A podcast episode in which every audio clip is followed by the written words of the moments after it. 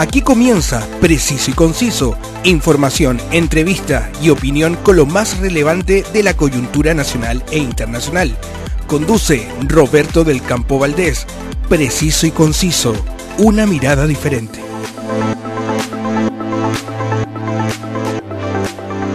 Muchas gracias por estar conmigo en una nueva edición para revisar la información y los temas que nos interesan y que por supuesto son importantes por los alcances que tienen en nuestras vidas. No quiero continuar sin antes saludar a quienes me escuchan a través de mis diferentes plataformas en mi querido Chile, en México, en los Estados Unidos, en Argentina y en muchos lugares. Gracias de verdad por eh, permitirme llegar eh, a todos ustedes. Y quienes con su aporte me ayudan a llegar a ustedes son Mortour, mi agencia cuando quiero disfrutar de las maravillas del norte de Chile, porque me llevan por las mejores rutas en la región de Tarapacá, Antofagasta y Coquimbo, atención personalizada y precios que le permitirán disfrutar junto a toda su familia. Contáctelos en su web www.mortour.cl y prepárate a disfrutar de las maravillas de nuestro querido Chile. El Circo de Pastelito y Tachuela Chico presenta un espectáculo mágico y familiar, los más queridos payasos de Chile, los números circenses tradicionales y artistas internacionales directamente desde Las Vegas, en una confortable carpa climatizada con sonido e iluminación de primer nivel, a un precio que nadie le podrá igualar. Disfrútalos en Mall Florida Center y muy pronto su nueva producción. Soy Roberto del Campo Valdés y esto es Preciso y Conciso. La actualidad tiene muchas miradas, pero solo una realidad. Escuchas Preciso y Conciso con Roberto del Campo Valdés. El 2 de diciembre de 2022 se realizará en la ciudad de Ginebra, en Suiza, la cuarta cumbre de jóvenes activistas organizada por la Organización de las Naciones Unidas. En este evento de importancia mundial serán reconocidas seis personas por su activismo medioambiental y hoy tengo el privilegio de conversar con uno de ellos, chileno, único latinoamericano en recibir este reconocimiento, estudiante de periodismo de la Pontificia Universidad Católica de Valparaíso y fundador del movimiento Escazú Ahora. Al teléfono, Sebastián Benfeld. Muchas gracias, Sebastián, por estar hoy en Preciso y Conciso. No, muchas gracias a ustedes por esta invitación y también para mí es un gustazo, un tremendo honor por estar de vuelta aquí en Preciso y Conciso, ya que habíamos hablado cuando se firmó el acuerdo Escazú en marzo de este año. Exactamente, Sebastián, y, y, de verdad que siempre, eh, siempre, siempre es un placer eh, poder conversar sobre estos temas que definitivamente nos interesan, como, como son las temáticas ambientales. Sebastián, eh, mis felicitaciones en primer lugar por este reconocimiento, como dije antes, de importancia mundial, porque no todos los días, digamos, eh, alguien logra ser reconocido por, por Naciones Unidas, pero el activismo en cualquier área es siempre eh, resistido y fuertemente combativo.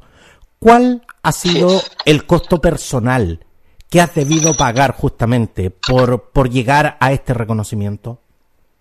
Uh, yo creo que es un costo súper grande que ha implicado sacrificios tanto humanos. Yo creo que una de las cosas que más me ha dolido es tener poco tiempo para compartir con la familia, con los amigos, con los seres queridos, con los que uno quisiera estar mucho más tiempo en conversaciones, reunirse, porque claro, con el activismo se acorta, se acorta, se acorta y al final uno pierde esos momentos que también son súper importantes. Y aparte, claro, he tenido que, que sacrificar muchas veces mis estudios, he tenido que faltar a clases a veces, también llegar a dar pruebas de, de forma más atrasada. Y son cosas que, claro, en su momento también pegan y duelen. Uno dice, chuta, que estará bien lo que, lo que estoy haciendo, sí, está, es una buena decisión, pero al final del día yo creo que sí, que, es por un bien mayor y, todo, todo trabajo y todo sacrificio también trae sus consecuencias y, y sus frutos también. Sebastián, pero como te mencionaba, el activismo en cualquier área siempre es, resistido y es combativo porque el activismo por definición toca intereses que en definitiva tienen que ver con los grupos de poder y especialmente con los grupos económicos. ¿Alguna vez te has sentido realmente amenazado por, por realizar eh, eh, las actividades que realizas? Yo creo que efectivamente ser un defensor ambiental en Latinoamérica ya es una cuestión tremendamente complicada. O sea, estamos hablando de que Latinoamérica es la región más peligrosa de todo el mundo para atreverse a alzar la voz por la defensa del medio ambiente, concentrando dos tercios de los asesinatos a defensores ambientales a nivel mundial cada año. Eh, una cifra de más o menos 100, 110 son los defensores ambientales que se sabe que han sido asesinados, por ejemplo, el año 2021 aquí solamente en Latinoamérica. Y, claro que eso es un motivo de, preocupación constante. Uno se pregunta si es que si es que estará siendo vigilado, por ejemplo, investigado. Yo por suerte me encuentro en este momento eh, liderando un movimiento que tiene como objetivo justamente dar protección a las y los defensores ambientales. Estamos trabajando con defensores ambientales que han sido amenazados y por lo mismo yo creo que, es difícil que algún día me toque a mí ser amenazado porque sería básicamente reafirmar eh, que es importante que se avance en la lucha que nosotros estamos dando. Así que, por suerte, hasta el momento no he recibido ninguna amenaza directa, pero, pero sé que es un problema que muchas y muchos viven en el día a día por hacer activismo ambiental, sobre todo. El 31 de mayo, eh, nuestro querido Chile eh, adhirió al Tratado de Escazú después de que fuera ampliamente resistido por el gobierno de Sebastián Piñera. Entre las disposiciones que contiene justamente está eh, el proteger a las personas que luchan por defender causas eh, ambientales, arriesgando muchas veces sus vidas en el proceso y, y, no solo sus propias vidas, sino que en definitiva las de, las de todo su entorno. ¿Te sientes hoy más protegido que antes del 31 de mayo? Eh, yo creo que hoy día hay un gran paso que se dio para efectivamente dar protección a los defensores ambientales, pero sin embargo todavía queda mucho por hacer para que ese, esa protección que aparece en el acuerdo Escazú sea una cuestión realmente tangible y concreta que nosotros podamos ver en el día a día. De hecho, nosotros tenemos, como te decía al inicio, un movimiento, una campaña que se llama Escazú, ahora Chile, y que luego de haber trabajado intensamente por conseguir la firma del tratado, luego haber trabajado intensamente en el Congreso también para que se aprobara justamente antes del 31 de, mayo de este año, hoy día nos encontramos trabajando en la elaboración de un informe que dé cuenta de las principales amenazas a las que se enfrentan los defensores ambientales y también de las principales falencias que hoy día tiene nuestro sistema judicial para hacerle frente a este tipo de casos de amenaza, ataque, hostigamiento e incluso asesinato. Y esperamos tener este informe ya más o menos en, en febrero del próximo año con una serie de recomendaciones que le vamos a hacer al Estado de Chile para que justamente tome las medidas correspondientes para que ningún defensor ambiental tenga miedo de hacer su voz por la defensa del medio ambiente y nuestro ver común. Exactamente, que, que nadie en definitiva tenga que morir, digamos, por ni, ni, ni, que tenga que ser violentado simplemente por, por defender sus ideas, digamos. En definitiva, digamos, nadie, nadie tiene por qué eh, pasar por un trance. Pero tú tocas un, un, tema que me parece tremendamente relevante, Sebastián, que es el, el, el sistema de justicia, la legislación vigente. Cuando todos sabemos que en definitiva las amenazas y este tipo eh, eh, de acciones no son explícitas, sino que siempre están con ese, eh, eh, con ese halo de, de, eh, de, misterio, en definitiva se hacen muy bajo cuerda y a veces son tremendamente difíciles de probar ante un sistema judicial. La, la legislación chilena actualmente da el ancho para proteger justamente a personas como tú en este tipo de situaciones?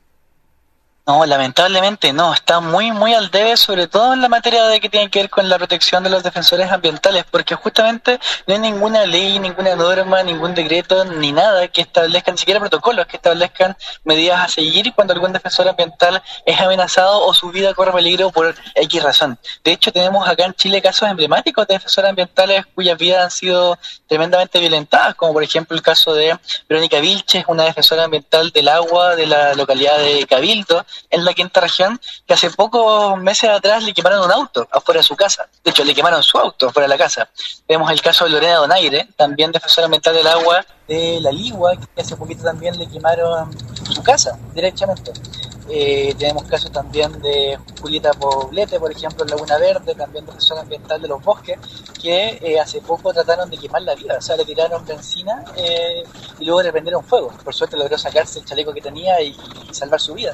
Pero, sin embargo, sí que claro, hay casos concretos acá en Chile de personas que, que han sido amenazadas, cuyas vidas corren peligro y que lamentablemente no cuentan con ningún mecanismo para poder protegerse. Y cuando Lorena, por ejemplo, cuando Verónica, cuando Julia han ido a los tribunales de justicia para exigir justamente medidas de protección, se han encontrado con unas puertas cerradas que se oponen a garantizar medidas mínimas, como por ejemplo el recuerdo policial, para que su vida no, no corra peligro. Y eso es justamente una de las cosas que nosotros hoy día estamos detectando con este informe que te comentaba y que esperamos eh, poder tener dentro de poco una serie de medidas que recomendarle al Estado de Chile para que en el futuro, cuando alguien sea amenazado, sí que cuente con todas las medidas de protección pertinentes y su vida efectivamente tenga el recuerdo que, merita. Sebastián, el 2 de diciembre eh, serás premiado junto a la afgana eh, Pastama eh, Durrani, eh, espero haberlo pronunciado bien, junto a la sudafricana eh, Sulaika, Patel, el estadounidense Samer Ha, la congolesa Emi Lucila y el británico estadounidense Kelly Catwills.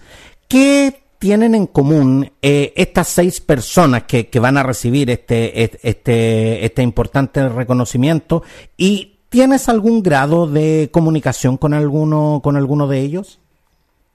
Mira, para mí en primer lugar es un tremendo honor poder estar sentado y conversar con personas tan importantes como las que acabas de mencionar, porque si bien son personas que no se conocen mucho acá en Chile, eh, son personas que han hecho un trabajo tremendo en cada uno de sus países para avanzar en distintas materias que tienen que ver finalmente con la protección de los derechos humanos. Tú decías, por ejemplo, al principio, esta chica afgana es una chica que se ha dedicado a levantar allá en Afganistán escuelas eh, clandestinas para educar a niñas y mujeres para que puedan tener herramientas suficientes para no tener que ser esclavizadas ni tampoco sometidas a, un matrimonio forzoso como ocurre actualmente. También tenemos a este chico de, Estados Unidos, ¿no es cierto?, que también trabaja fuertemente por promover los derechos de la comunidad LGBT en eh, todo Estados Unidos y el norte global. Son personas que realmente de, múltiples frentes, ¿no es cierto?, de, áreas distintas. De hecho, yo soy el único ambientalista de los seis eh, están trabajando todos los días por hacer de este un mundo mejor. Eh, y si bien hasta el momento no, no, hemos tenido mucho contacto, yo espero que ya dentro de poco empecemos a, comunicarnos y obviamente ya el 2 de diciembre, cuando nos veamos allá en la, en la cumbre de Ginebra, claro que vamos a tener unas tremendas conversaciones eh, y vamos a aprender mucho el uno del otro. Yo tengo mucho que aprender de esas cinco personas que van a estar allá en Ginebra conmigo. No, y, algo que, que, de verdad me, me, gustaría precisar, porque claro, tú dices, eh, eh, son personas que a lo mejor eh, para el común de la gente no tienen mucha resonancia o, o, en definitiva no son conocidas, pero cuando uno empieza a investigar en, en, todo lo que es el activismo medioambiental, la verdad es que estos nombres, como, como el que tú mencionabas, como el de la afgana Pastama Durrani, son nombres tremendamente potentes y son nombres que están asociados a causas y, a luchas que, pudiera considerarse emblemáticas.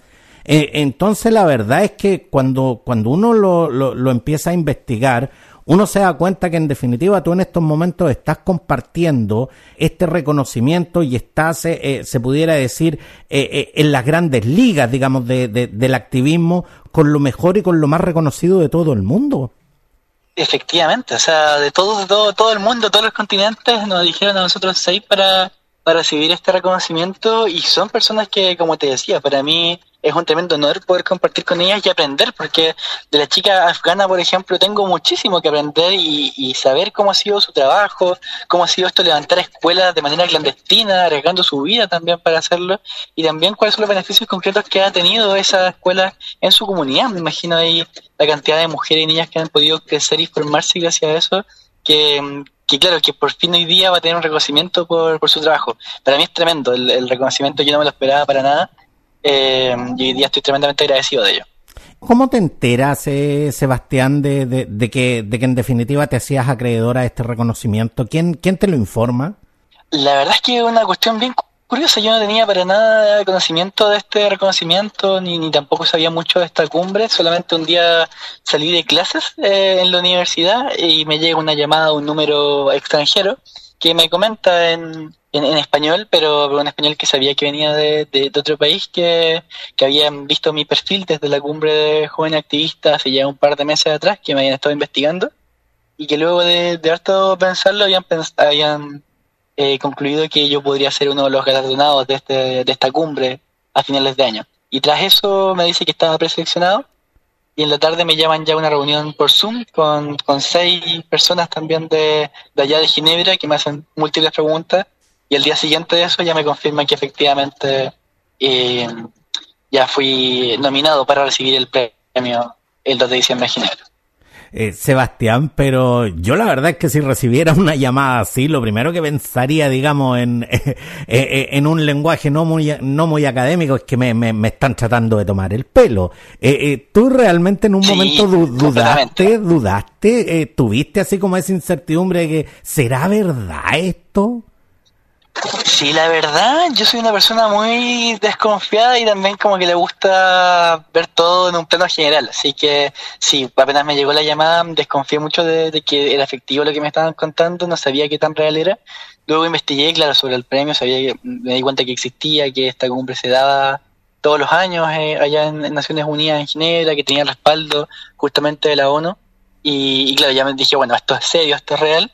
Pero ya cuando me dijeron que, que había sido seleccionado, yo tampoco me lo, me lo quise creer del todo. O sea, dije, bueno, pero todavía falta para, para que eso sea real, real. Estaba esperando que me compraran los pasajes para saber si era efectivo. Y claro, esta semana ya, la semana pasada ya, ya me llegaron los pasajes y también se dio a conocer la noticia ya en todos los medios de comunicación del Chile. Así que bueno, ya está más que confirmado y ahora sí que puedo celebrar. Y claro, el día que, que se lanzó la noticia y que me llegaron los pasajes, ahí sí que fue un día muy emocionante, de mucha alegría y mucha celebración. No, definitivamente tiene que serlo, como, como te decía. No, no todos los días a uno lo llaman de Naciones Unidas para reconocerlo, pero desde, de- desde el punto de vista más personal, eh, Sebastián, ¿cómo se asume una noticia como esta? Yo creo que es un gran desafío también, o sea, hay que saber bien cómo aprovechar instancias como estas para, por ejemplo, ahora que tengo el, el ojo de la atención pública, poner el, te- poner el ojo también en los temas más importantes, poder hablar, por ejemplo, lo que estábamos hablando recientemente, esto de la importancia de dar protección, por ejemplo, a los defensores ambientales, poder hablar de la urgencia de tomar medidas para combatir el cambio climático. Yo creo que, que es una responsabilidad, al final de cuentas, eh, poder canalizar toda esa atención mediática que hoy día está teniendo mi figura hacia los temas realmente urgentes y bueno, el día que me toque recibir el reconocimiento también aprovechar de hacer alianzas con diferentes líderes mundiales, personas que de todo el mundo están contribuyendo a la construcción de un mundo mejor, así que también espero sacarle todo el provecho que pueda a este, a este reconocimiento y que no sea tan solo un cuadro que después yo pueda pegar ahí en mi, en mi muralla. Y vas a tener que, vas a tener que pronunciar. Eh, Sebastián, te vamos a pedir que eh, bajes eh, un poco el altavoz porque te estamos, te estamos acoplando. Ahí sí, ahí, Ahí sí. sí, ahí sí. Lo que te, lo que te preguntaba, lo que te preguntaba Sebastián es que en la ceremonia vas a tener que, vas a tener que pronunciar algún discurso o solamente vas a recibir el reconocimiento. Sí, es muy probable que tenga que pronunciar algún discurso del mismo día, 2 de diciembre, ahí frente a las diferentes embajadas que hay en el mundo y también a autoridades relevantes. Yo supe que el año pasado, por ejemplo, estuvo presente un premio Nobel eh, y aparte de líderes mundiales y probablemente este año también haya en presencia de grandes figuras, así que eh, voy a también pensar muy bien qué, qué discurso pronunciar y, y espero que todo salga bien ese día. Y más allá eh, del reconocimiento, que, que, ya me parece tremendo en importancia, ¿qué, qué ganan ustedes con, con esto? Yo creo que, bueno, el reconocimiento tiene como propósito, como objetivo inicial, poder dar un gran espaldarazo, por así decirlo, a todos los activistas que, que tú ya mencionabas. O sea, es poder decir, en el fondo aquí yo en Chile, que, que estoy respaldado por las Naciones Unidas para ejercer este activismo eh, y también tengo idea de atención mediática para poder poner el ojo sobre los temas que a mí me importan. Al mismo tiempo que también se nos va a dar un, un pequeño apoyo económico en, en dinero para poder impulsar acá en nuestros países diferentes proyectos que puedan ayudar a, las comunidades y yo en lo, en lo, personal estoy hoy día trabajando, diseñando un, un, proyecto junto a las comunidades que están en Quintero Uchuncaví que durante mucho tiempo también han sido víctimas de vulneraciones de derechos humanos y que hoy día podrían tener alguna ganada o alguna, alguna mejora después de este reconocimiento. Por supuesto, y son causas que, que, que tú eh, has trabajado, llevas mucho tiempo trabajando justamente en estas causas. Sebastián, el 17 de marzo tú y yo conversamos cuando aún no se definía eh, 100% si Chile sería parte del Tratado de Escazú. Hoy, que ya somos parte, ¿cuáles son los avances que se visualizan en materia medioambiental y cuáles eh, se podría decir que están en carpeta? Sí, yo creo que hay muchas autoridades políticas que en este momento han contemplado el acuerdo Escazú dentro de su trabajo.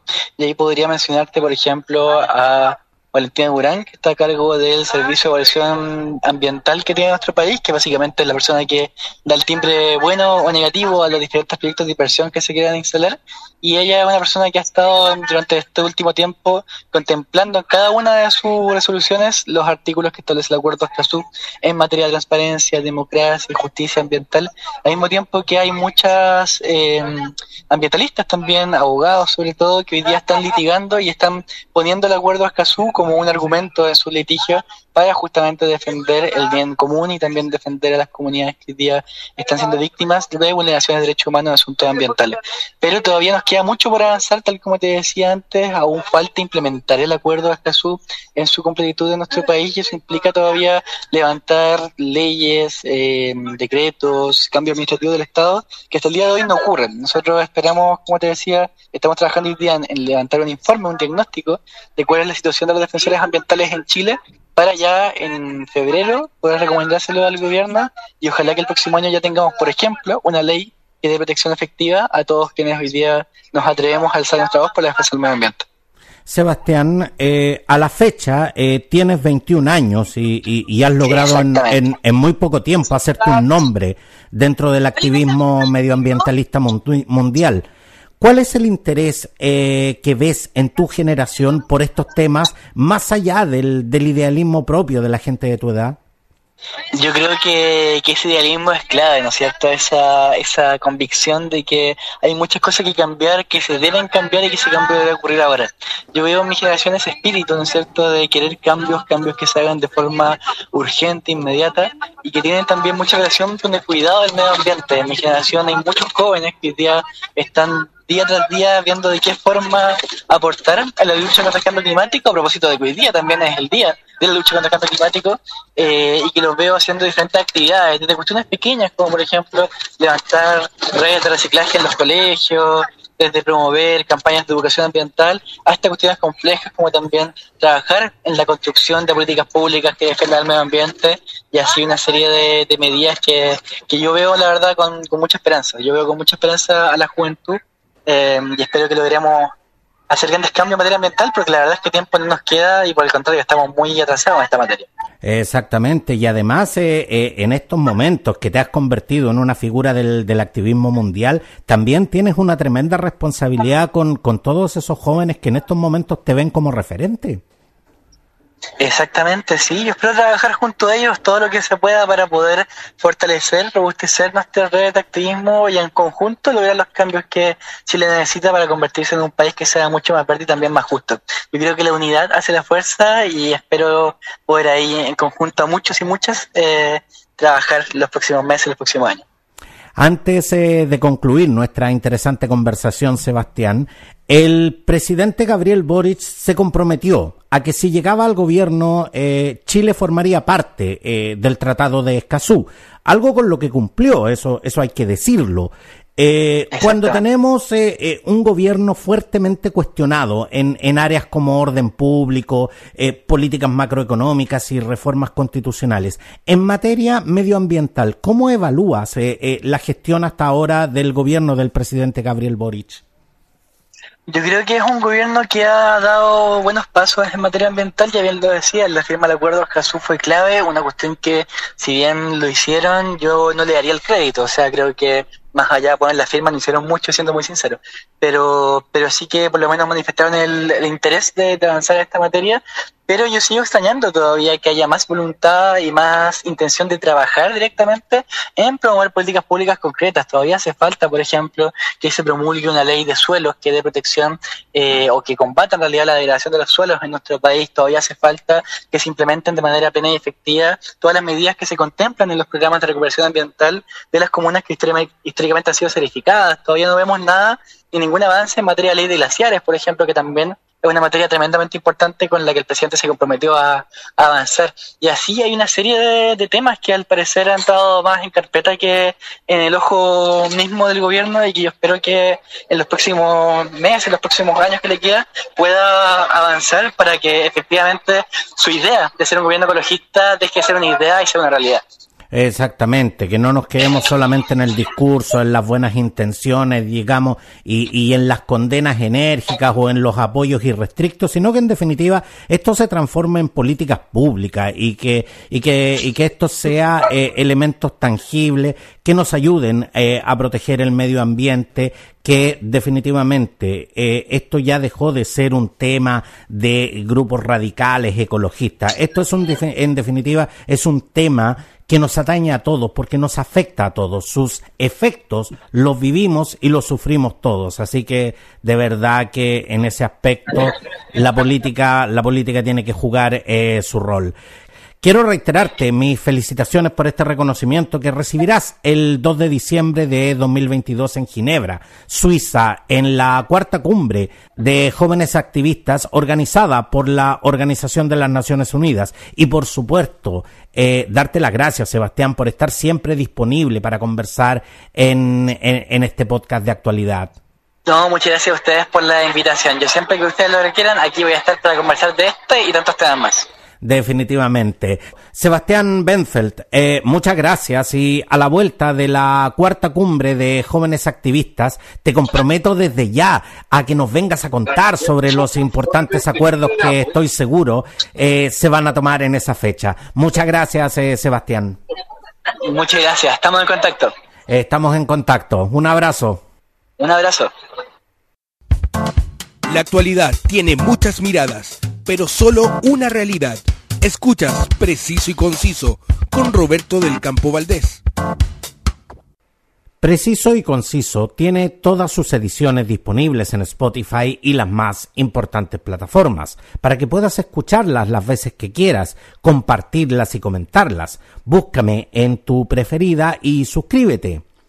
La actualidad de Chile y el mundo al instante Suscríbete a mi canal Telegram y recibe las cápsulas con todas las noticias que tú debes conocer. Sígueme también en todas mis redes sociales, Facebook, Twitter e Instagram. Hasta la próxima edición. Gracias por acompañarme y nos vemos. Quedaste bien informado con los temas del momento. Preciso y conciso. Una amplia mirada que te invita a ser parte del hoy y el mañana preciso y conciso, una mirada diferente.